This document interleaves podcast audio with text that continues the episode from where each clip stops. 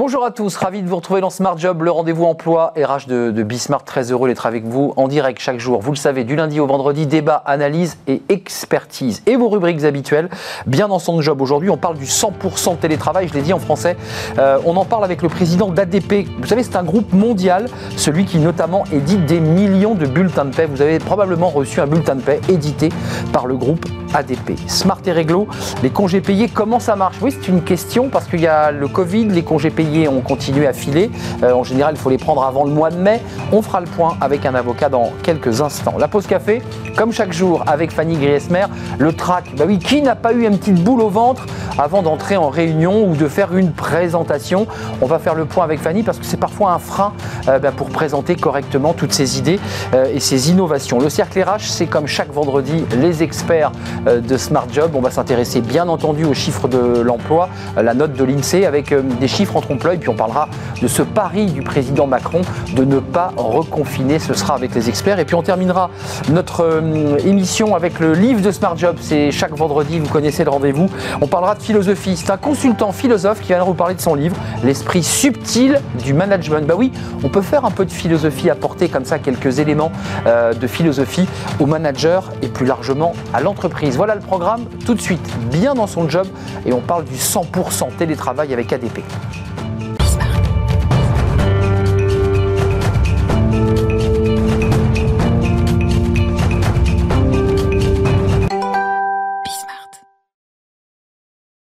Bien dans son job. On en parle aujourd'hui, on parle beaucoup de télétravail, vous le savez, dans cette émission, parce que c'est évidemment une séquence télétravail depuis euh, presque un an maintenant, et on en parle aujourd'hui avec une, euh, le président d'une très grosse entreprise. Vous la connaissez peut-être sans la connaître directement. Carlos Fontelas de Carvalho, merci d'être avec nous. Vous êtes le président d'ADP en France. ADP, c'est un groupe mondial.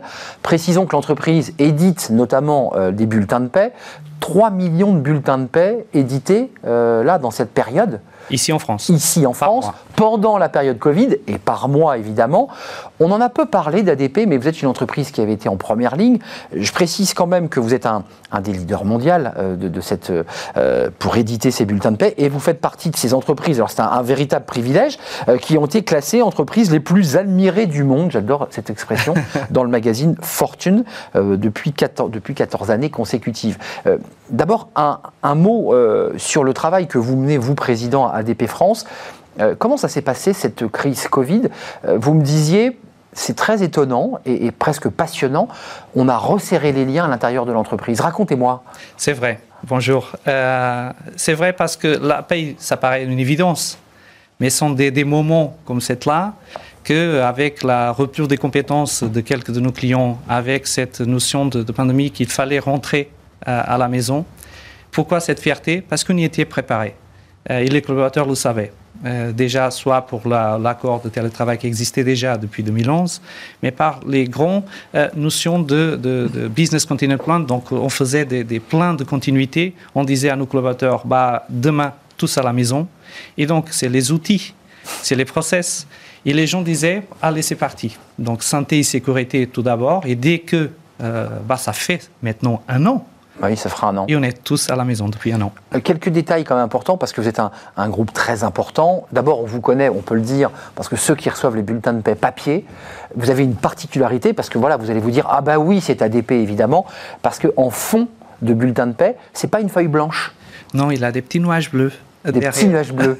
Dites-moi pourquoi, c'est intéressant, c'est pas uniquement pour la déco. Non, c'est pas pour la déco, c'est qu'avant, maintenant, avec la digitalisation, il a des autres manières de, de, de, de vrai, de faux, mais à ce moment-là, donc depuis des années, si vous photocopiez un bulletin de paie qui a des nuages bleus derrière, il paraît plus le même. Donc, ça évite les faux. Voilà. Ça évite les faux bulletins de paie, c'est intéressant, c'est pour éviter les contrefaçons.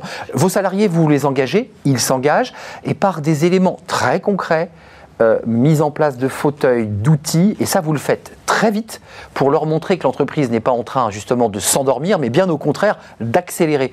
Ça, c'est intéressant. Oui, parce que télétravail, je, je dirais que c'est pas pour que les entreprises qui veulent, c'est pour ceux qui peuvent le faire. Et donc, on a vu tout, de suite que euh, être en télétravail une semaine, 15 jours, et on était en euh, début mars, hmm. avril, et on voyait que oui, ça peut marcher. Mais après, ce petit écran de, de l'ordinateur, travailler sur le canapé, on est épuisé. à la table de la, de la cu- à la cuisine. Donc ça ça marche pas. Et donc c'est doter des moyens. Et donc on a fait, on a fait y compris le système Drive. Et donc les gens ont pu récupérer son fauteuil, on peut récupérer son double écran, on peut récupérer quelques outils. Son fauteuil, celui qu'il avait dans son bureau. Oui, oui. Symboliquement, c'est important. Oui, parce qu'il faut trouver cet confort euh, sur- sur, euh, sur le mode de travail, parce que sinon, euh, là, en, en termes de- de- de- d'engagement, ça, ça travaille. Et après, communication. Beaucoup de communication. Alors, c'est un élément important parce qu'après notre émission qui est, qui est en direct, euh, vous allez faire un rituel qui ne se faisait pas avant. Le président ADP euh, ne faisait pas ce rituel. Qu'est-ce que vous allez faire? Bah, tous les vendredis après-midi, je m'adresse à l'ensemble des collaborateurs pour donner les news de la semaine, pour donner euh, l'agenda de la semaine suivante, pour donner, pour maintenir ce lien que je pense c'est très important. Cet sentiment d'appartenance, cet esprit de mission que vous avez mentionné, que je vous l'avais dit, quand les, les hommes et les femmes d'ADP sentaient que la que, encore une fois, ça paraissait une évidence. C'est essentiel la paye. Oui, mais avec tous les changements législatifs au- occurrus pendant la pandémie, cette rupture de compétences avec quelques clients, il, il- Il fallait s'adapter. et les collaborateurs sentaient qu'ils avaient un, un- un rôle majeur à jouer. Et là, ont- vous leur parlez. ils, ils ont joué le jeu, ils ont joué le jeu, et donc cet sentiment d'appartenance a y compris augmenté, et même la satisfaction client a augmenté. Mais Carlos Fontelas et Carvalho, euh, avant le Covid, vous ne parliez pas à vos collaborateurs. Est-ce que vous vous dites, mais bon sang, on aurait dû le faire plus tôt? Est-ce qu'il a fallu attendre cette crise terrible pour se dire, mais après tout, c'est quand même très utile de se parler en direct? Il avait des moyens de communication, bien sûr, euh, Les mails, sur site, bien sûr, voilà. sûr. mais c'était pas comme ça. Oui, c'était oui. pas comme ça. Là, je, je parle à mon président, je peux lui dire, et j'imagine qu'il peut y avoir un lien interactif. Il, il a des messages qu'on peut, se- qu'on peut se- de plus en plus, il a des, des collaborateurs qui m'adressent des messages directement, qui proposent des choses, qui disent ça c'était une bonne idée, pourquoi pas faire ça? Et ça c'est ça c'est super intéressant. Mais c'est c'est l'ensemble de l'équipe, c'est pas que moi. Donc c'est l'ensemble de l'équipe, de la direction, c'est l'équipe C'est pas de la com, managériale. ouais. Oui, c'est c'est vraiment cette lien entre le manager et le collaborateur qui est très important et qui a augmenté euh, pendant la pandémie. Deux questions, euh, parce que c'est des questions essentielles, que l'on pose souvent sur le plateau de, de Smart Job. Euh, le 100% télétravail, ça oblige une entreprise comme la vôtre, mondiale, vous en êtes vous le président, de, le président France, de repenser les lieux de travail. Est-ce que vous êtes déjà, vous aussi, comme le gouvernement d'ailleurs, dans l'après-Covid, pour penser le monde d'après? Je dirais que pour le moment, euh, ce qui est très important, c'est voir comment on va retourner au bureau. Et on veut retourner au bureau. Vous le souhaitez? Oui. Notre ADN, quand même, c'est la collaboration. Et donc, on veut, dès que possible, dès que le protocole sanitaire nous permet de faire ça, de retourner au bureau. Cette réflexion, je pense qu'elle est inévitable. Le monde du travail est en train d'avoir une évolution. On l'amènerait avec les hommes et les femmes d'ADP, on l'amènerait avec nos collègues, mais quelque chose qu'on fera après. Mais bien sûr que les réflexions commencent à se, à se voir parce qu'on a tous ces lieux qui sont vides depuis un an Bien sûr. et que les collaborateurs eux-mêmes se posent des questions par rapport à cet même confort de travail qu'ils ont trouvé et qu'ils n'aient pas imaginé d'avoir la même efficacité. Vous dites une chose intéressante, il y a un vrai débat en France sur euh, le télétravail. C'est dur, les gens veulent revenir. Chez vous, quel est la- la- le pourcentage de collaborateurs qui vous disent, écoutez, moi, en vous parlant en direct, peut-être dans une heure, ils vous le diront, moi, je me sens bien dans mon espace télétravail, je trouve que je fournis une qualité de travail euh, correcte et j'ai plus trois heures de transport, pour le dire simplement. Bon, on mène des enquêtes régulières. Évidemment. Je vais vous dire un chiffre très simple. Plus de 70% se sentent confortables aujourd'hui à travailler dans ce mode-là. C'est un indicateur pour vous. C'est un énorme indicateur. Et, et en, en tant que, euh, en matière de performance, vous êtes le président, vous attendez d'eux qu'ils soient performants. La performance était là, vous nous l'avez dit. ah non, complètement. On travaille et on donne le rendu à, à nos clients comme d'habitude. J'imagine que le board mondial et le board français réfléchit quand même évidemment à ces locaux. Les locaux, ça coûte cher. Et c'est peut-être l'occasion de repenser finalement ces, ces- ces lieux dédiés. En- encore une fois, c'est des réflexions qu'on veut mener. Mais là, vous êtes encore dans l'opérationnel Oui, du Covid. oui, parce que je pense que ça. N'allons pas trop vite, c'est ça? C'est ça. Ouais. Et que, et parce que la tête est euh, dans euh, comment on va rentrer au bureau, mais je pense que ça sera dans l'agenda inévitablement. euh, Pour terminer notre entretien, on a parlé de ces bulletins de paix avec des nuages bleus, comme ça, quand vous reverrez ces bulletins de paix, vous direz Ah oui, c'est ADP. Euh, on est quand même dans l'ère de la digitalisation. Beaucoup, beaucoup d'entreprises du CAC, ce sont vos clients, les grands groupes, ont déjà basculé vers le coffre-fort. Un jour, on n'aura plus de papier, ça sera voté à l'Assemblée, il n'y aura plus de bulletins de paix, il n'y aura plus de, de papier. D'abord, c'est c'est anti-écologique par ailleurs. Oui, on mène des actions assez fortes dans ce sens. Je pense que l'environnement va le remercier. Et une question de sécurité aussi Oui. et de compliance. C'est très Bien sûr. important parce que ces documents, qui est le bulletin de paye, elle est un moyen de communication entre l'État et, le, citoyen. C'est un, un, document de citoyenneté euh, qui, Bien sûr, on, demande souvent des bulletins de paix, acheter une maison, faire un emprunt, ce sont des documents qu'on doit fournir. Oui. Et avoir ce coffre-fort, j'imagine que vous avez bien sûr mis en place, permet d'avoir, pendant 50 ans, vous me disiez Oui, avec... Voilà, c'est solide. Oui, complètement, oui. c'est un vrai plaisir. Euh, vous leur dites quoi, vos salariés, là, dans, dans, une heure? Vous avez déjà prévu ce que vous leur dites ou vous arrivez un peu en impro? Je pense qu'ils euh, sont très attentifs par rapport à comment on va faire ce retour au bureau. Ah, vous voyez, on est dedans là. on est dedans là. Et donc, euh, c'est les modalités qui soient toujours de, des volontaires, d'une façon progressive, parce que c'est très important, parce qu'il y a quand même des personnes, et il ne faut pas oublier, qui ne sont pas euh, euh, confortables en télétravail. Et donc, c'est surtout à eux que je m'adresse pour les prochaines communications, de voir comment on va faire d'une façon assez conséquente ce retour au bureau. Carlos Fontelas de Carvalho, c'est un plaisir de vous accueillir sur le plateau de, Smart Job, président ADP en France. ADP, c'est une très grande entreprise mondiale euh, qui fournit notamment, mais pas que cela, mais notamment des bulletins de paie. 3 millions de bulletins de paie sortent de chez vous par mois. Euh, à des très gros clients. Merci d'être venu nous rendre visite. Euh, ça va vous concerner, ça concerne en tout cas votre DRH. Euh, dans Smart et Réglo, qui est notre rubrique juridique, on s'intéresse aux congés payés. C'est une question que posent souvent les salariés. Ça s'est un peu complexifié avec cette période Covid où on était en chômage partiel. À quel moment les prendre? Peut-on les prendre quand on le souhaite? On en parle tout de suite avec un expert juridique.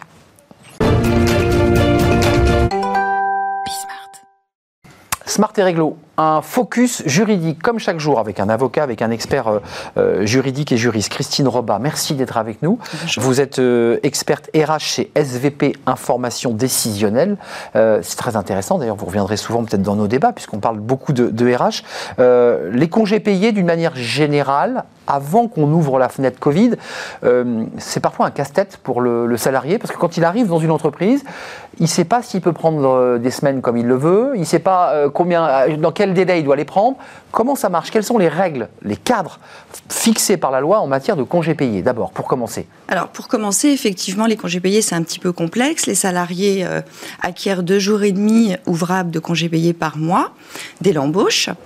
Euh, la loi travail a assoupli en permettant aux salariés de prendre ces congés payés dès l'embauche, mais bien sûr sous réserve que l'employeur soit d'accord. Ça, c'est une obligation. L'employeur doit donner son autorisation. Absolument. On ne prend pas ces jours quand on le veut. Non. On est d'accord. Euh, il y a un débat très important, notamment sur euh, ces entreprises de médias ou de production avec du flux. Euh, comment ça se passe? Est-ce que l'employeur peut imposer des temps de congés payés? Alors effectivement, l'employeur peut imposer les congés payés. Bon, il faut quand même rappeler que dans la plupart des entreprises, c'est quand même les salariés qui sollicitent leur demande de congés et qui sont acceptés ou pas par l'employeur, bien sûr.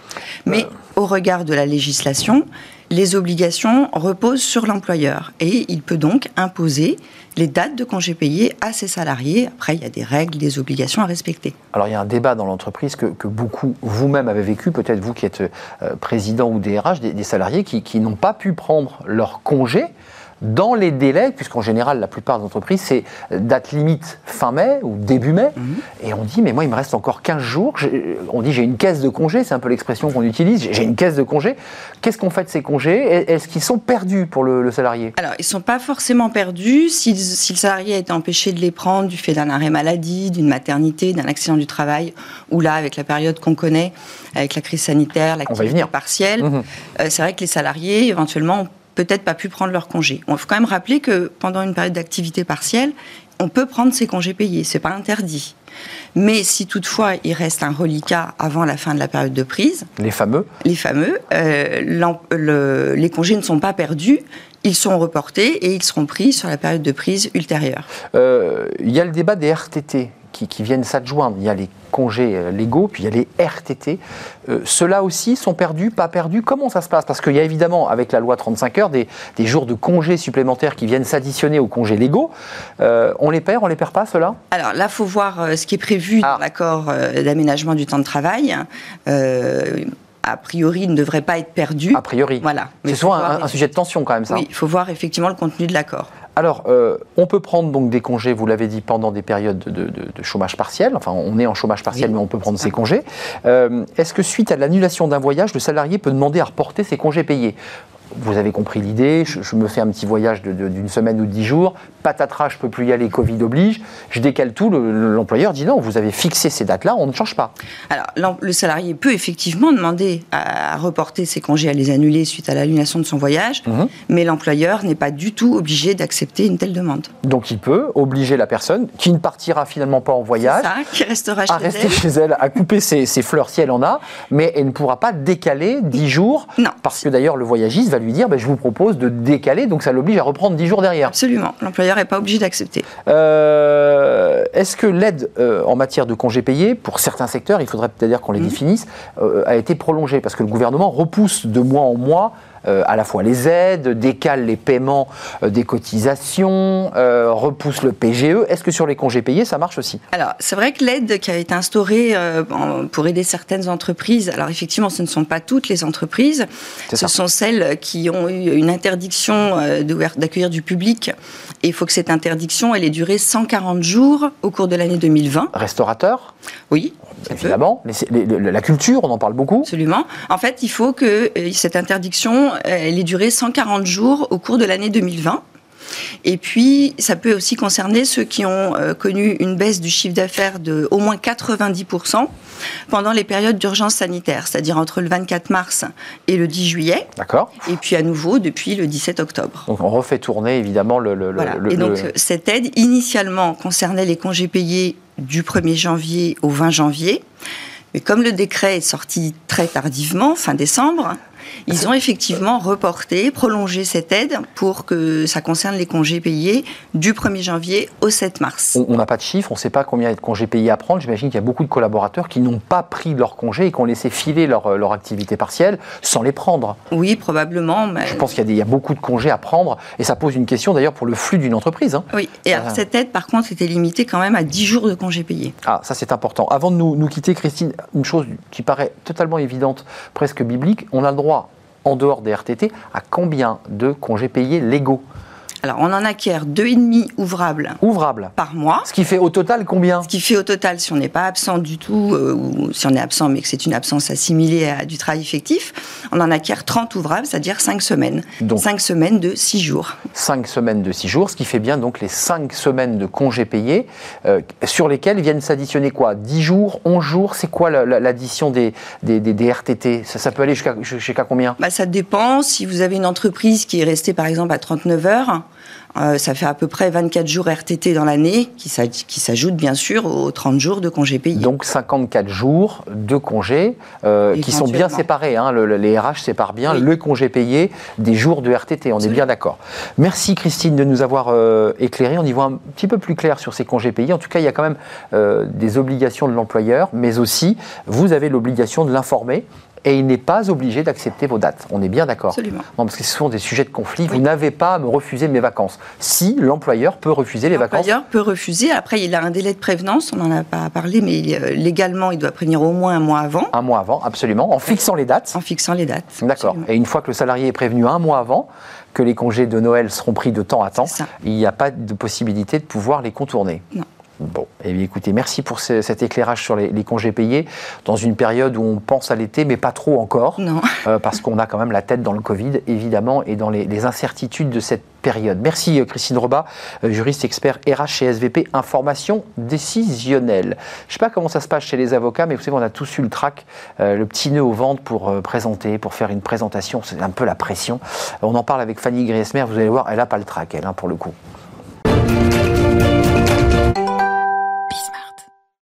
La pause café avec Fanny Griesmer, je l'ai fait beaucoup rire. Euh, comment allez-vous? Très bien, très, vous êtes très un, bien. Vous êtes un peu, traqueuse, vous? Euh, Oui, en temps normal, oui. En temps normal, vous n'êtes pas traqueuse sur ce plateau? Non, avec vous, non. Bah alors, qu'est-ce qui se passe? Bah, On se connaît bien bah, maintenant. on, commence à se connaître, en effet, je, vous le confirme. Euh, vous nous parlez d'un sujet quand même, on, en sourit, mais qui est un sujet extrêmement dur pour des collaborateurs qui ont des qualités, ont des capacités, mais qui sont totalement fermés, verrouillés, la boule au ventre. C'est l'horreur. Ah, pour eux, oui, ils vivent un, vrai moment. Ah, c'est l'enfer. Euh, douloureux même. Alors, c'est vrai que qui n'a jamais d'appréhension avant de monter sur scène, d'avoir euh, un entretien d'embauche aussi, d'animer une réunion, peut-être d'être en studio face à vous, Arnaud? La glossophobie la peur de parler en public. Ne pas confondre avec la glottophobie dont on parlait, le rejet de l'accent. La glossophobie, c'est l'une des peurs les plus répandues. Euh, avant de vous lancer, le stress monte, vous hum. vous sentez mal. La gorge. Bref, vous avez le trac. Hein. Euh, rassurez-vous, c'est tout à fait naturel, c'est fondamentalement humain. Alors c'est vrai qu'on ne peut pas s'en débarrasser d'un coup de baguette magique. Hum. En revanche, euh, il existe des techniques pour l'apprivoiser, le maîtriser, le surmonter, et ça c'est la bonne nouvelle quand même. Euh, c'est quoi exactement le trac? Je vous décrivais par la boule au ventre, la gorge, les chaleurs, on est blanc, on est, rouge. C'est exactement ça. Avoir le, le, le, trac, c'est euh, ressentir un certain stress ou un stress certain. Symptômes assez classiques, euh, boule au ventre, dans la gorge, la sensation que le sol hein, se dérobe sous vos pieds, des tremblements, parfois c'est les muscles qui sont très tendus, des bouffées de chaleur, les mains moites, le cœur qui s'emballe, des sensations en général légères et passagères, plus fortes chez, certaines personnes, hein, celles qui sont les plus émotives généralement. Mais c'est en fait, le trac nous échappe. C'est un, en fait, un véritable bouleversement émotionnel que vous vivez euh, et qui échappe à toute tentative de raisonnement. Vous pouvez avoir le trac devant deux personnes comme devant 100 personnes. On ne sait pas pourquoi. Euh, c'est souvent parce qu'on va prendre la parole en public. Pourquoi on a le trac lorsqu'on prend la parole en public? C'est quoi? C'est la... Souvent, on nous le dit, c'est la peur du regard, du jugement? C'est exactement ça. Alors déjà, le problème du trac, c'est qu'il survient euh, dès lors qu'on oublie l'essentiel, c'est l'échange ou le message qu'on veut faire euh, passer, et que l'on se focalise sur la forme ou l'enjeu. Vous passez un entretien d'embauche, forcément, vous vous concentrez sur est-ce que je vais avoir le poste. Et c'est là d'où vient le stress, tout simplement parce que vos cerveaux, votre cerveau perçoit la situation comme un danger comme une menace pendant l'exercice ou plutôt l'épreuve que vous allez devoir surmonter et affronter, vous allez vous retrouver au centre de l'attention, s'exposer au regard de l'autre euh, comporte un risque d'échec ou pire de jugement, ne pas plaire, ne pas être apprécié, ne pas être à la hauteur, mal faire. Alors c'est plus fort que vous, vous anticipez et forcément c'est négatif. Hum, euh, le trac, c'est, on le dit au théâtre, pour ceux qui font du théâtre qui en ont fait en amateur, il y a aussi le trac positif, il existe, il doit être là. On nous dit souvent, si, si t'as pas le trac, ça peut même être c'est pas bon signe. utile, effectivement. Et eh oui, celui qui galvanise, c'est important de le dire. qui paralyse. Euh, le trac, c'est avant tout un signe de motivation, l'envie de, bien faire. Hein. Une marque de respect aussi, hein, parfois euh, pour l'auditoire. Hum. On pense notamment à ces étudiants qui viennent à un examen les mains dans les poches. Généralement, c'est pas forcément euh, bien vu. Oui, c'est clair. alors, sachez aussi qu'en fait, votre cerveau essaye de vous aider. Hein. si sa réaction à la situation n'est pas clairement agréable. Elle est en revanche très utile, tout d'abord parce qu'elle elle n'a pas vocation à durer. Hein. Généralement, le trac euh, s'estompe euh, au bout des, des, mmh. Des des premiers mots. Les 30 hein, premières secondes, on, va dire. On l'espère pour vous en tout cas. Mmh. Euh, et il, il, il, mobilise aussi l'intégralité de vos ressources cérébrales, adrénaline, rythme cardiaque. En fait, ça va vous donner un véritable coup de boost pour que vous soyez vraiment bien présent au bon moment. et effectivement, vous le disiez, on parle de de ces acteurs, hein, euh, de ceux qui foulent les planches euh, euh, régulièrement. les acteurs se méfient hein, de, depuis, du fait de ne plus avoir le trac. Là, ils n'ont plus le trac en C'est un petit peu dangereuse. Hein. Vous, vous n'êtes pas forcément amené à donner le meilleur de vous-même. On pensera d'ailleurs à cette, cette formidable réponse faite par Sarah Bernard. Sarah Bernard, la grande Sarah Bernard, à une jeune comédienne qui qui, qui traquait non, qui ne traquait pas. Ouais, qui était trop à l'aise, exact. Peut-être qu'elle se, voilà, elle se contentait du fait de, ne plus avoir le trac. Trop sûr d'elle. Voilà, trop sûr d'elle. Ne vous en faites pas, cela vient avec le talent. Hum, si vous avez le trac, rassurez-vous, c'est que vous en avez. Alors, trois, conseils pratiques. Voilà, trois petits conseils. Bah, déjà, le premier, préparer. Hein, voilà, c'est vrai que ça peut paraître assez évident. Hein. Vous êtes confronté à une, situation que vous ne maîtrisez pas forcément. Donc, le meilleur moyen d'y remédier et de se prémunir de ce danger, c'est de maîtriser son sujet, réviser, relire, approfondir, répéter et surtout s'entraîner. Hein. Euh, la règle est simple. Plus on se prépare, mieux on improvise. Et improviser, ça peut être plutôt utile, surtout quand vous avez des trous de mémoire. Mm. Le conseil numéro 2, la visualisation positive. Ah. Vous imaginez votre réussite personnellement, je le pratique. Euh, vous fermez les yeux. Elle est très forte d'ailleurs. Hein. Vous vous jouez la scène. Vous êtes calme, serein. Le débit de parole parfait. Le public est conquis. Un exercice très rapide, très simple à mettre en place et surtout très efficace. Vous vous lancerez dès lors dans les meilleures conditions, beaucoup plus efficace que si vous, imaginez le pire. C'est un peu le souci du track. Hein. De toute façon, le track c'est avant et vous imaginez, bah, vous posez mille questions. Et si on monte l'escalier mille fois. Et si et si je ne suis pas à la hauteur Et si et si et si Bah oui, mais vous n'y êtes pas encore, donc euh, vous ne pouvez pas savoir. Le dernier bah conseil, le plus important, très important, respirer. Et oui, c'est un calmant naturel et en plus l'avantage c'est qu'on l'a tout le temps sur mmh, soi. une respiration euh, particulière. Alors, vous inspirez 5 secondes, vous expirez 5 secondes, vous faites ça pendant 5 minutes environ. Ça va vraiment redescendre votre euh, votre les battements cardiaques exactement. ça joue sur l'anxiété sur le stress. C'est ce qu'on appelle la cohérence cardiaque. C'est un outil très très efficace. Mais vous pouvez le pratiquer n'importe où n'importe quand et notamment juste avant de rentrer sur scène de rentrer en salle de réunion. Plusieurs techniques existent hein. moi je vous conseille surtout de dédramatiser hein. vous ne jouez pas forcément votre vie euh, lors de votre prestation lors de votre réunion. Et puis bah voilà essayez un temps soit peu de vous détendre respirer tout va bien. Merci Fanny. On a appris un nouveau mot de vocabulaire. Elle, elle, respire bien. Fanny, elle n'avait pas le trac et en plus, elle a du talent pour répondre à Sarah Bernard. Donc, c'est vous dire les qualités. On fait une petite pause. Bah oui, évidemment. Moi, je vais essayer de respirer un petit peu pour accueillir mes invités. J'ai pas le trac non plus, mais je suis très heureux de vous présenter notre débat, comme chaque vendredi, les experts de, Smart Job. On va s'intéresser aux chiffres du chômage. Ça, c'est la note euh, de, l'INSEE, euh, une note en trompe-l'œil. Puis, on va s'intéresser euh, au non-confinement. C'est le pari d'Emmanuel Macron, avec des transferts de, de malades de l'île de France vers d'autres régions pour le maintien de l'économie et de l'emploi. On fera le point et on fait le point dans quelques secondes avec mes, invités. Euh, restez avec nous.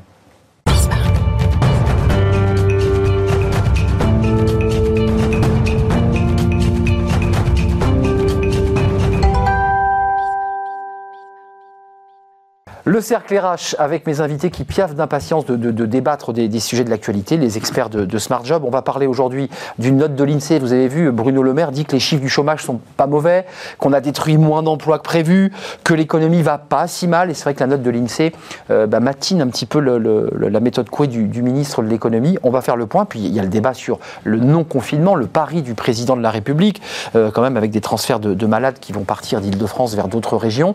Euh, est-ce qu'il a fait le bon choix? Est-ce que c'est un pari risqué, évidemment, c'est une question importante. Trois invités sont avec moi. Benoît Serre, bonjour, comment allez-vous? Très bien. Vous allez bien. Vous êtes vice-président de l'Association nationale des, DRH et vous êtes un des seniors partners, ou le senior partner, je ne sais pas, il y en a plusieurs, au, BCG, au Boston Consulting Group. Jean-Michel Garrigue est avec moi, directeur associé en charge des RH et du développement chez BLB Associés. Merci d'être avec nous, Jean-Michel. Et puis Jonas Haddad, vice-président de la Fondation Concorde, et vous êtes avocat. Euh, avant de regarder les chiffres de l'INSEE, juste une question tour de table. Vous avez vu qu'il y a des manifestations, là, des théâtres commencent à être occupés, notamment le théâtre de l'Odéon, avec euh, des techniciens, avec euh, des artistes, avec des comédiens. Est-ce que vous les soutenez, Jonas Haddad? Alors, euh, paradoxalement, je peux te dire ça comme ça, mais oui. Parce que je trouve qu'en réalité, on l'a dit, il y a même des études assez récentes qui l'ont démontré, si on avait mis une jauge convenable dans certains lieux de culture, ça aurait pu tenir et c'est pas des lieux qui sont propices à la contamination tant que ça. Euh, Pasteur sort une étude aujourd'hui qui dit qu'il n'y a pas de problème. Pasteur. Oui, oui, et donc en fait, il y a quand même toute une économie de la culture. Euh, la, France, c'est aussi la culture en tant que telle. Euh, je pense notamment à ce qui se passe en région parisienne, donc en fait, je les comprends. Après, il y a des agissements, les occupations, etc. Moi, je soutiens pas. Dès, que ça sort du cadre légal, vous imaginez bien que je le. Il y a un petit 68, comme ça, on est voilà. à Odéon, mais. Voilà, mais sauf que là, pour le coup, je, comprends leurs difficultés. Et leur impatience. et leur impatience, et puis ah je me mets aussi du côté des contribuables. Euh, puisque de toute façon, euh, lorsqu'on donne des aides à des gens qui ne sont pas au travail, il y a bien des gens qui vont devoir les payer, ce sont nos contribuables.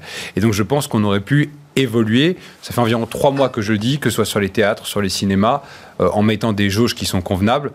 On m'a dit ah mais euh, il y, a des y, des, y a des queues à la sortie des théâtres. Oui, hum. enfin vous regardez les soldes. C'est l'argument de la ministre. Pendant les soldes, il y avait, y avait des c'était même pas des queues, c'était des ruées vers euh, les soldes. Donc euh, ça, tient assez mal. Jean-Michel Garrigue, Benoît Serre, vous en pensez quoi? Parce qu'il y a un débat autour de l'économie, puisque notre émission concerne l'économie et les emplois. Ce sont des salariés, des musiciens qui disent mais attendez, on respecte les distances, on peut jouer, on peut même faire du plein air, on peut penser. Le, le modèle culturel n'a pas été pensé. C'est toujours le même sujet depuis des mois, espèce d'incompréhension générale, c'est-à-dire que je les comprends, évidemment, comme n'importe qui. ils sont bloqués, ils peuvent pas faire leur métier, ils peuvent pas gagner leur argent, leur vie depuis des mois, mmh. puis même sur un plan de fond, quoi. Coup de pouce aux intermittents, il faut le préciser. Oui, mais, mais, non, mais tout ça, c'est des, des, perfusions. C'est pas.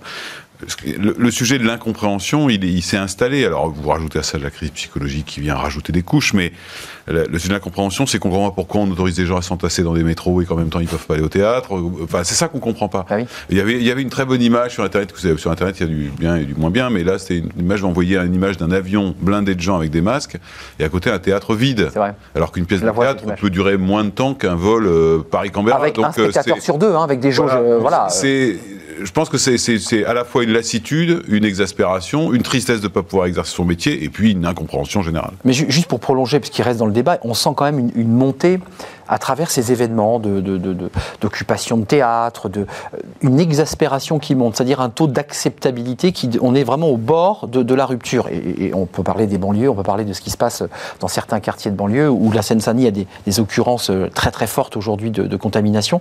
Qu'est-ce que vous en pensez? Vous allez voir mon sens du lien. C'est directement en lien avec ce que vous avez dit Arnaud tout à l'heure à propos de la position du président de la République. Euh, Là, vous nous ouvrez le, chapitre 2. Euh, je, pense qu'en fait, euh, tout ça est lié, on en avait parlé lors d'une émission précédente, à la tétanisation du pouvoir face au risque d'explosion sociale. on, a bien vu qu'on a accusé le président de la République d'être soumis au diktat des blouses blanches, ouais, c'est ça. Des scientifiques, etc. Et donc, euh, que la France a été guidée, en fait, pendant toute l'année 2020 euh, par le Conseil scientifique, euh, médical. Et M. Delfrécy, qui a un peu disparu des écrans radars, vous l'aurez remarqué. Qu'on ne voit plus du tout. Mhm. Eh bien, alors même que tout le monde, y compris le Premier ministre, s'attendait à ce que le président de la République décide d'un troisième confinement, il, dit a non. Pris, il a pris tout le monde de court en disant non, en faisant confiance au sens de la responsabilité des Français. Et, et du coup, euh, eh bien, ça marche moyennement, hein, les chiffres le montrent. Hein. Ça marche moyennement. On voit bien que de, plus en plus de gens ne respectent pas euh, les règles de couvre-feu, par exemple, euh, que parallèlement, on le voit aussi, la pandémie continue hum. sa croissance, les variants ne cessent de se hum. multiplier. Euh, on annonce maintenant des variants euh, euh, autres qu'anglais qui se développent partout. Brésilien, africain. Comme vous l'avez dit tout à l'heure, on transfère des, dizaines de malades vers. J'ai écouté ce matin en venant un, professeur de, des Hauts-de-France qui disait que plusieurs de ces malades partaient en Nouvelle-Aquitaine via des TGV de la SNCF dûment, dûment équipés. On a vraiment l'impression qu'on est sur le fil du rasoir. C'est ça. Qu'on est sur une ligne de crête et que, avec un peu de chance, on va rester du bon côté. Donc il a acheté une pièce. Avec un peu de malchance, on va basculer du mauvais côté, et à ce moment-là, je ne vois pas comment on pourra faire l'économie d'un troisième confinement. On va parler des chiffres du chômage, mais on est sur la, séquence euh, Emmanuel Macron et choix politique. Euh, comment vous le regardez ce choix? Parce que là, aujourd'hui, dans un premier temps, les Français ont dit ouf, il faut le dire, mm. les Français ont dit, et vous le disiez sur ce plateau, les, les confinements territorialisés, c'est une bonne nouvelle. Et puis là, au même moment, et dans le même temps, euh, des éditorialistes expliquent, attendez, est-ce que c'est un bon choix? Est-ce que c'est un choix politique dangereux? Est-ce que le président met en danger les Français? Moi, j'ai entendu Bruno Le Maire qui dit, mais il faut que l'économie continue à fonctionner, il faut que les écoles soient ouvertes, il faut que les salariés puissent avoir du travail, il faut qu'on crée de la richesse. Quel est votre point de vue, à la fois euh, comme citoyen et puis comme membre de la Fondation Concorde? Bah, Mon point de vue, c'est que en fait, tout ça aurait pu se régler avec la vaccination. Et donc en fait, dans, dans, une équation, mais trop lentement. Et donc en fait, à partir du moment où on a pris le pari de ne pas reconfiner, mais qu'on n'a pas mis le paquet sur la vaccination, on a une équation qui n'est pas équilibrée. Euh, tous les autres pays qui ont fait ces choix ont mis le paquet sur la vaccination. On commence à voir des pays qui rouvrent totalement leur économie et leur activité parce qu'ils ont vacciné une partie importante je pense à Israël, notamment, qui est très, très en avance. Je pense à d'autres pays, même euh, d'autres pays européens. C'est-à-dire que très souvent, on prend cette comparaison, on se dit, bon, voilà, c'est un autre pays, c'est plus petit, etc., etc. Mais en réalité, tous les autres pays européens sont en avance. Le nombre de touristes qui vont à Madrid, euh, de touristes français qui vont à Madrid plutôt que de faire travailler notre économie parce que nous sommes en retard sur la vaccination, il explose également. Donc en fait, euh, on, a des débats ésotériques sur euh, la nature du risque qui a été pris, etc. Est-ce qu'on a mis en danger ou pas? La réalité, c'est qu'il fallait mettre le paquet sur la logistique et la vaccination et que ces débats ésotériques n'auraient pas lieu. Euh, regardez ce qu'a dit euh, Bruno Le Maire. Euh, Fanny va, va, mettre cette petite phrase parce que Bruno Le Maire s'est exprimé dès lundi dans une forme de méthode couée en expliquant qu'on avait évoqué la destruction de plus de 800 000 emplois, il n'y en a eu que 323 000, c'est le chiffre exact, il cite 320 000. Benoît Serre, je vous vois sourire, parce qu'avant qu'on retrouve cette petite phrase, voilà, l'emploi souffre moins que ce qui avait été anticipé, 320 000 emplois perdus, c'est trois fois moins que ce qui avait été anticipé, il évoquait plus de 850 000 emplois dans les prévisions. Je vous ai vu sourire, le chiffre exact de l'INSEE de la note, c'est 323 000 emplois, avec le détail suivant, 284 000 emplois salariés du privé, puisqu'il y a aussi les emplois du, public. Je vous ai vu sourire. On est dans du trompe-l'œil, on est dans une méthode couée. Quand on parle à des décideurs, ils vous disent si, si, si, ça tient, les boîtes elles tiennent, tout roule. Les boîtes elles tiennent parce que la moitié de l'économie est sous perfusion. Hmm. Euh, le, moment, le moment de vérité, euh, moi je le, je le prévois plutôt en septembre. Euh, on évoquait mars, rappelez-vous. Oui, mais là, on oublie. C'est quand on va débrancher euh, tout le système de perfusion que forcément euh, les boîtes vont commencer à tirer des conséquences de ce qu'ils auront vécu pendant un an, un an et demi. c'est là où on va voir la vraie facture sociale de tout cela qui va, je le crains, mais peut-être que je suis oiseau de mauvais augure, je, je souhaite qu'une chose, c'est de me tromper, c'est que septembre, ça va correspondent à peu près au lancement de la campagne présidentielle. Ça va générer des tensions sociales importantes. Je ne vous cache pas, et là c'est la NDRH qui parle, qui superpose. On a du mal à comprendre euh, cette espèce d'obsession à vouloir mettre en place euh, la réforme de l'assurance chômage que personne ne comprend. En fait, personne ne comprend pourquoi on vient rajouter euh, 10 kilos dans le sac à dos qui est déjà euh, sacrément lourd. Alors je me dis, espérons qu'il ne va pas leur passer par la tête l'idée de faire le même coup en septembre sur la réforme des retraites, parce que là c'est fini. Mais attendez, Jonas Haddad et Jean-Michel Garrigue on, fera, on sera à un an de l'élection présidentielle, et comme toute élection présidentielle, les candidats, c'est le concours Lépine. Ils vont sortir un programme dans un contexte de sortie de crise où les entreprises vont commencer à être essorées. Si dans les programmes, il y a réforme des retraites, réforme de l'assurance maladie, enfin réduction des déficits, puisque c'est une, ancienne qu'on a à chaque campagne, enfin comment vous regardez cette... C'est un casse-tête pour le, Je pense que justement, cette campagne présidentielle qui va s'amorcer va être très particulière. Ah oui. Et pour avoir discuté avec un certain nombre de candidats putatifs, notamment à droite et au centre, ce qu'ils me disent, c'est qu'en fait, ils vont se concentrer sur 5-6 thématiques prioritaires. Bien sûr. Et qu'ils n'iront pas forcément creuser euh, des. Alors, c'est problématique pour notre économie, hein, bah mais ils vont pas creuser. On touche pas aux réformes. Bah oui. Donc, ils vont plutôt être sur des sujets régaliens euh, pour certains. Mais bien sûr. Des sujets sociétaux, en disant voilà, en attendant, on met tout ça sur le couvercle, etc. Donc, ça, c'est un, une première difficulté. Et, Bruno Le Maire, comment vous regardez cette méthode Coué On dit que l'économie, c'est la confiance. Le ministre fait des plateaux, des interviews, et dit les entreprises tiennent, c'est grâce à ce qu'on a fait, c'est grâce à notre modèle, Jonas. mais factuellement. Eh, c'est ce qu'il dit. mais factuellement, elles tiennent, puisqu'en fait, aujourd'hui, on, est a raison. on a été à 35 000 faillites, alors qu'à l'habitude, on est à 70 000. Hum. Donc, euh, par nature, oui, euh, statistiquement, elles tiennent. Mais la question, c'est hum. comment elles tiennent. Donc, en fait, voilà, c'est, les, on est en soins palliatifs. On est en soins palliatifs, en réalité. Le ministre de l'économie, il peut dire que ça. Qu'est-ce que vous voulez qu'il dise d'autre? Mais ce qui est intéressant, c'est de regarder la statistique des emplois non créés. C'est ça. tout d'un coup, les 323 000 se transforment en 500 000. Euh, Jean-Michel Garry, je vous soumets ce petit chiffre qui est un peu inquiétant. Euh, il y a tous les demandeurs d'emploi qui avaient disparu des radars de Pôle emploi parce qu'ils considéraient qu'il n'y avait plus de travail, période Covid.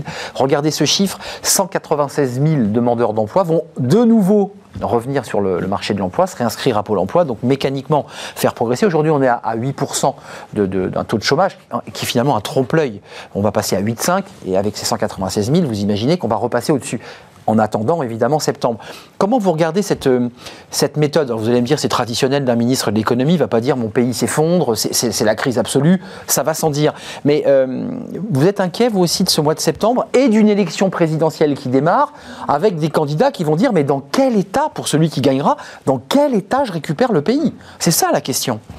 Alors deux choses. D'abord sur la statistique que vous avez citée, vous avez remarqué qu'au cours de l'année 2020, en fait, elle recouvre des réalités euh, quantitatives assez différentes. Hum. Euh, les chiffres ont augmenté et diminué euh, selon les confinements.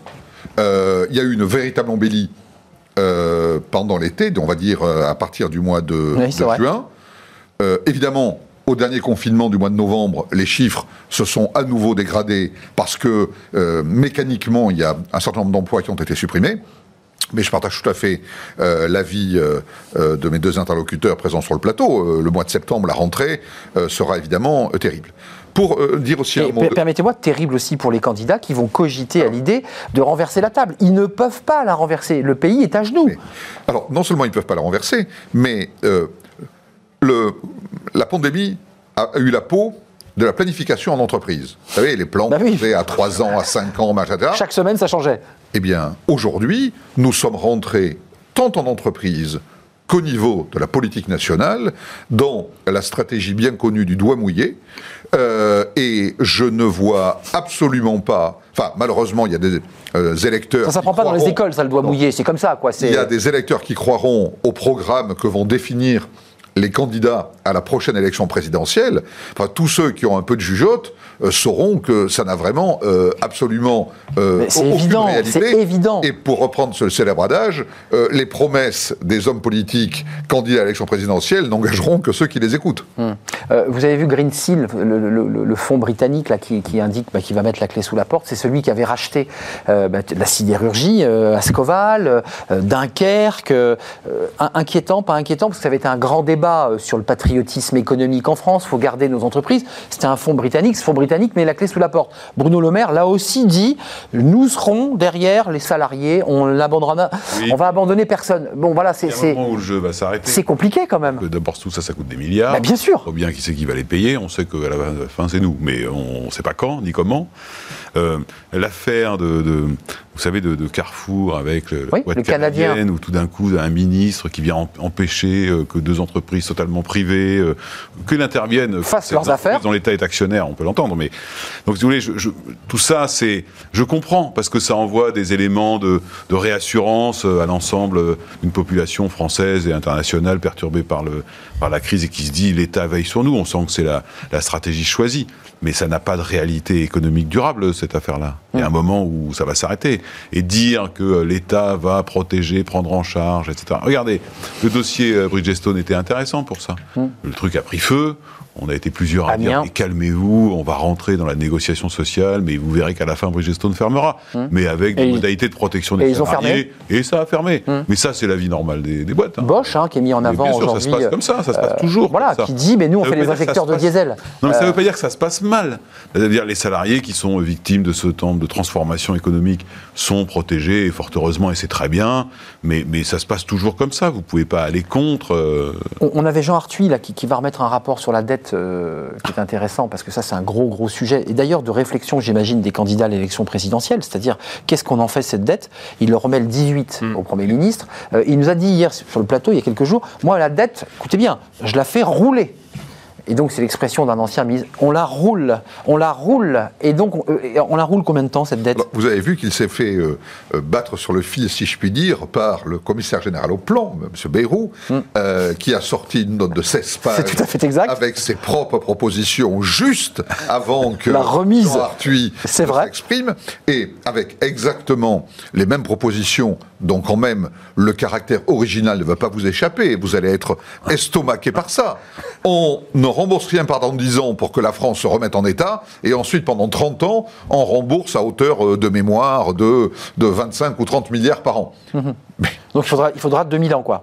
Exactement. C'est de dire, euh, ben, on, se laisse Donc on la paye pas, cette on se laisse 10 ans de marge, ben, voilà. et puis ensuite on la rembourse pendant 30 ans. Mais uniquement la dette dite Covid, enfin, et tout ce qui est lié toute la dette normale française, qui est déjà particulièrement lourde, il faudra aussi continuer à la rembourser. 186 milliards, je crois, la dette Covid. Vous en pensez quoi, Jonas Haddad euh, Fondation Concorde, elle dit quoi sur la dette C'est un vieux sujet de campagne présidentielle. Cette dette, elle affaiblit nos États. Euh, il faut la régler. C'est les obligations de Maastricht. Ça, c'était en temps normal. En sortie de Covid, qu'est-ce qu'on dit là Alors, on dit deux choses, notamment à la Fondation. La première chose, c'est qu'il faut regarder la dette publique et la dette privée. Hum. Autant la dette publique nous inquiète, mais on sait que avec tous les rapports et tous les parfois les, rapports qui s'empilent sur les, sur les tables des ministères. En réalité, euh, bon, euh, l'État va jouer plus ou moins son rôle. Ce qui nous fait extrêmement peur, c'est l'endettement privé, euh, puisque en fait, ça veut donc dire que les boîtes qui vont s'endetter n'auront pas de capacité d'endettement complémentaire pour pouvoir investir et donc pouvoir se développer et gagner de la compétitivité. déjà. Voilà. Et donc, dans une, dans une économie qui est mondialisée, si vous n'avez pas d'investissement pour améliorer votre compétitivité, vous êtes en difficulté et ça nous fait aussi peur voire peut-être plus euh, que l'endettement euh, public. Deuxièmement, euh, concernant les, transformations, ce qu'on peut dire quand même, c'est que évidemment les candidats à la présidentielle euh, n'auront pas d'énormes marges de manœuvre. En revanche, ils devront prendre en compte l'accélération de la transformation de notre modèle social. C'est-à-dire qu'on a bien vu qu'avec la numérisation très profonde qui s'est passée pendant la période Covid, on ne pourra pas aborder le monde de l'emploi euh, comme le monde de l'emploi de l'époque, hmm. qui avait une unité de temps, une unité de Le fameux monde du travail des syndicats classiques qui revendiquaient. on a changé. Hein. On n'était pas dans la même boîte, on, on sera plus dans la même boîte toute sa vie. On aura. Tout ça est dérégulé. On aura 10, 14 jobs potentiellement. et C'est beaucoup quand même, hein, Jonas. 10, 14. Ah ben, c'est pas, pas mes chiffres hein, en tant que tel. Hein. C'est pour les générations qui viennent sur le marché du travail aujourd'hui. C'est environ 10, 14 jobs euh, qui sont euh, évalués. Voilà. Vous en pensez quoi, Benoît Serre, sur à la fois notre dette, à la fois le monde du travail de demain, la, NDRH. Alors vous, vous parlez des seniors, je, voulais le préciser, je ne l'ai pas dit, non, mais dans carrière et, carrière et entreprise, entreprise et carrière, un papier intéressant sur les seniors, parce qu'on n'en parle jamais. On parle des jeunes, mais on parle jamais de ces 1 million de seniors qui sont sur le, sur, sur le, carreau.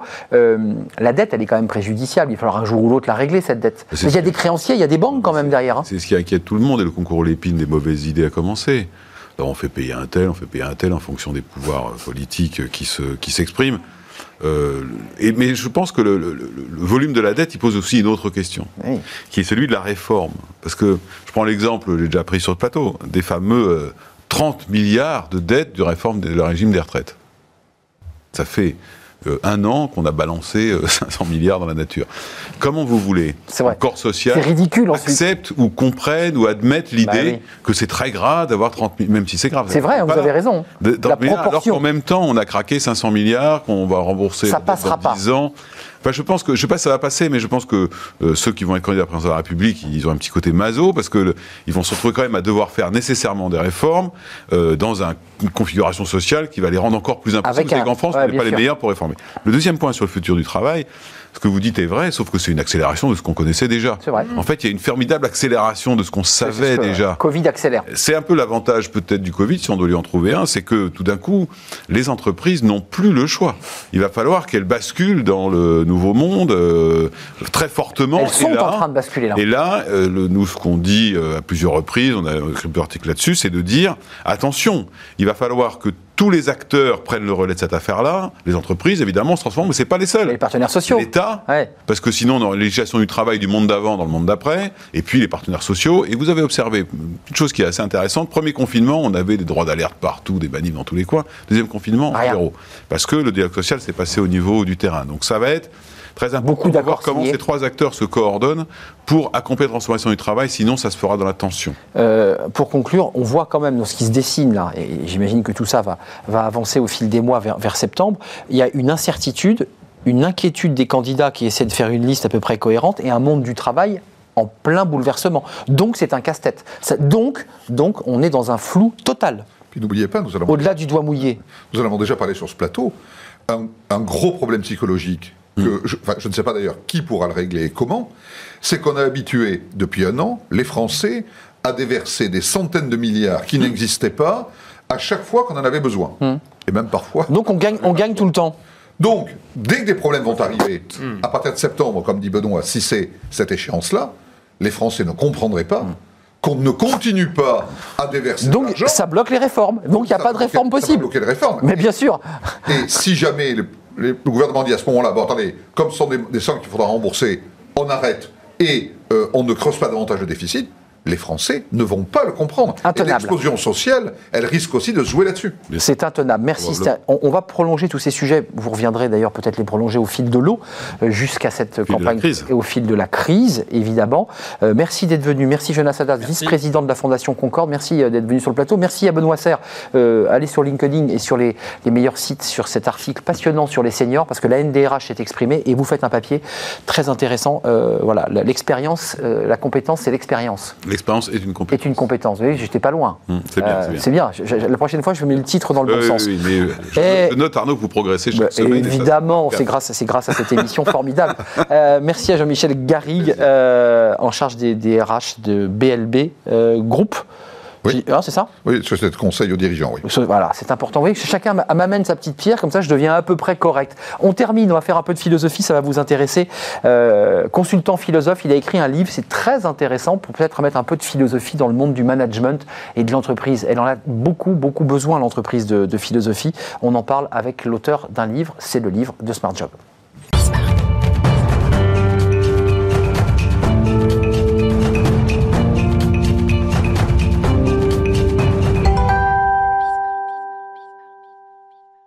Le livre de Smart Job, comme chaque vendredi, l'esprit subtil du management. François-Xavier Faure, euh, les éditions Ovadia, euh, collection temps présent.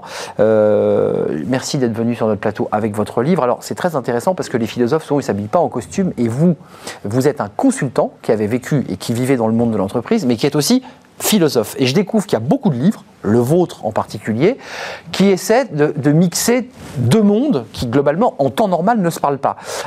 Vous êtes plus philosophe que consultant, plus consultant que philosophe. Et comment les deux arrivent à se marier? Vous c'est un peu comme l'huile et le vinaigre. Comment ça se passe? Bonjour Arnaud, merci beaucoup pour euh, votre accueil sur, euh, le plateau.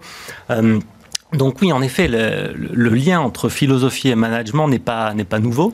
Euh, ça, il y a quelques années déjà où il y a plusieurs initiatives. Il y a un double mouvement en fait. Euh, la philosophie qui se tourne vers l'entreprise comme objet d'étude intéressant, comme fait euh, social qui. qui mais vous, c'est le philosophe dans l'action, qui est dans la boîte. Et, il y a un autre, il y a un autre, il y a un autre mouvement qui est celui des managers qui se trouve vers la, qui se tourne vers la philosophie. Alors moi, je suis à mi-chemin entre les deux. En fait, je me considère un peu comme un philosophe dans un costume de consultant. Ah, C'est-à-dire que là, le jour, je fais le travail de, des consultants, comme beaucoup de consultants en ce moment. Euh, et puis tout, ce que je rencontre pendant la journée, tout cela me fournit une matière sur laquelle je, réfléchis. Et puis le soir, je me mets à écrire quelques pages. Et euh, c'est un peu ce qu'on retrouve dans, le livre. C'est des, réflexions à partir de l'expérience vécue comme consultant. Il faut le préciser, hein, c'est pas un livre de philosophie, c'est un livre d'expérience, remalaxé, retraversé. Il y a un débat qui va vous passionner, j'en suis sûr, c'est ces fameuses forces dionysiaques et apolliniennes euh, qu'on étudie euh, à l'école. Ça, remonte à loin. Mais globalement, les forces de création, les forces de méthode, la, structuration de la méthode et du créatif euh, vous vous dites l'entreprise, elle est surtout quand même quantitative. Un manager, il veut faire du chiffre, il veut faire du chiffre d'affaires, il veut augmenter son chiffre d'affaires, il veut faire bosser ses collaborateurs le mieux possible, le plus fort. Et vous, vous amenez quoi? Le qualitatif? Comment on fait là? Parce qu'un chef d'entreprise, il vous dit, moi, je veux créer de la richesse, je veux bien faire de la philosophie, mais globalement, c'est pas mon métier. Alors en fait, on, expérimente tous à un moment ou un autre. Vous êtes d'accord avec ça? C'est compliqué le. Oui, c'est ça, et c'est ça l'esprit subtil en fait. C'est ça. L'équilibre subtil entre. Alors vous avez employé le dionysiaque et l'apollinien. Il y a aussi l'esprit de géométrie et l'esprit de finesse de Pascal. moi, j'appelle, je, je, mène la réflexion autour de l'esprit de quantité et l'esprit de qualité. C'est pour ça que je reviens sur qualité et quantité. Parce qu'en fait, on fait tous à un moment ou à un autre dans notre carrière, quand on produit, l'expérience de la tension entre qualité et quantité. Hum.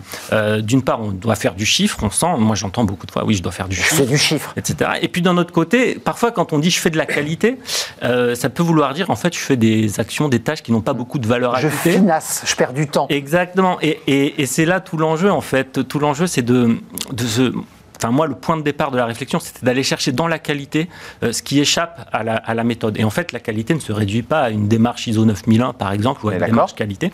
Et euh, donc, tout l'enjeu, c'est d'aller chercher ce je ne sais quoi, ce supplément d'âme, cet élan vital qu'on trouve dans la, dans, qu'on doit trouver dans la qualité. Et donc, pour en revenir sur cette histoire de force entre Dionysiaque et Apollinien. pour faire un être parfait, il faut que les deux forces soient équilibrées. Exactement. En fait, c'est, j'ai repris ça de, de, Nietzsche qui, en parlant de, de, de, de l'origine de la tragédie antique, dit que c'est l'équilibre parfait entre le dionysiaque et l'apollinien. Et, ça, et moi, ce que je me dis, c'est qu'en fait, l'entreprise, une organisation, c'est un produit culturel, un peu comme une pièce de théâtre.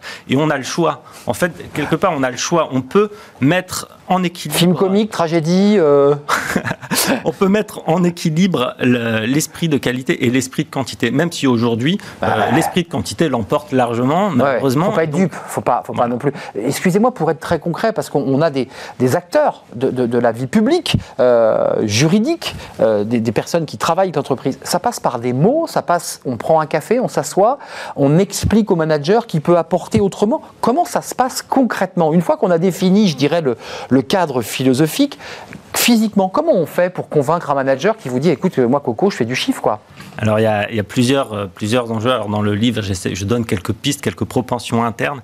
il y en a une qui, m'intéresse plus particulièrement. Enfin, un exemple que je vais vous donner, c'est euh, une, aide-soignante dans, un, dans une maison d'accueil spécialisée. Qui, euh, donc le directeur me racontait cette anecdote hein, où elle, en fait, elle, lui, il entendait chanter dans, dans, la chambre et en fait, elle était en train de faire la, elle était en train de faire la toilette les soins. Du, résident, les soins en train de, en chantant. Génial. Et, génial. Et, du coup, en commentant cela, il me disait, mais ça, c'est un, moment de qualité énorme pour le résident, pour la personne accueillie. Il y a un échange. Situation d'handicap très lourd. Mais en même temps, on se disait, mais on peut pas le mettre en process, on peut pas mettre d'indicateur de bah performance là-dessus. Et donc, il y a quelque chose d'insaisissable dans la qualité. Il faut s'ouvrir, et c'est pour ça le subtil du titre du livre, c'est ça, il faut s'ouvrir à quelque chose d'autre que le simplement utile. Hmm. Donc, ça veut dire que c'est un conseil que vous donnez, ça part aussi d'un travail sur soi-même. Je, vois Jonas, je vois Jean-Michel, il y a aussi un travail qu'on fait sur soi-même. Bah, en fait, moi, ce que je trouve très intéressant dans votre bouquin, c'est qu'il euh, anticipe les mutations dont on a parlé, c'est-à-dire qu'avec l'automatisation d'un certain nombre de jobs, euh, ceux qui auront encore des jobs, dans le bon sens du terme, il, faut qu'il y ait du sens, à, ce qu'ils font et à ce qu'ils proposent. Carrément. Euh, dans mon métier, moi je suis avocat, euh, si vous n'êtes pas en empathie, mais aussi en capacité d'embarquer de, le client, bah, vous n'avez pas de possibilité de faire la différence avec. Vous chantez parfois avec vos clients ou pas? Enfin, je veux dire. Euh, non, non. vous Sinon, il pas. C'est ça, ça. Il y a flotte qui tombe. Jean-Michel. Il y a une véritable appétence aujourd'hui des entreprises pour rencontrer le monde de la philosophie, notamment dans la catégorie, si je puis dire, des, des jeunes philosophes, euh, les Cynthia Fleury, les Pierre-Henri Tavoyot, les Juliette Funès, les Laura Lange, etc. Qui, utilisent la matière entreprise. Qui passent leur temps à intervenir dans des séminaires ou des conventions d'entreprise pour justement essayer de mettre euh, un peu de matière grise, euh, de matière molle dans euh, la matière dure de l'entreprise, dans les besoins financiers, les résultats financiers. Mm. C'est très important. là, vous êtes toujours consultant? Oui, tout à fait. Mais dans votre quotidien, vos collègues disent Attends, fais gaffe parce que là, c'est le philosophe qui s'exprime.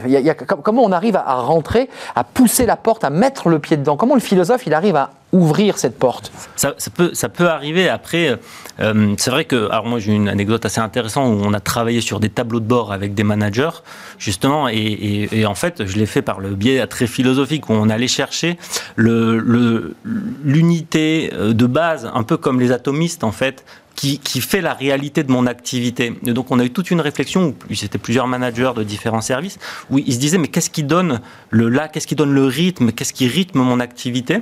Et, donc en fait c'était toute une réflexion et il s'agissait pas juste de donner la bonne formule Excel pour faire citer Nietzsche euh, ou, Spinoza. Alors, sans rien citer en fait, on a fait, en fait d'une certaine façon on a fait de la philosophie sans le savoir. Sans le savoir. Tous philosophes sans Ça, le savoir. C'est génial, c'est génial. Et, euh, mais en tout cas c'est qu'il y a un chemin, une réflexion qui nous qui nous permet en fait d'aborder les choses de façon un peu, un peu différente. Merci à vous. L'esprit subtil, on a bien compris ce que vous vouliez dire par ce mot subtil.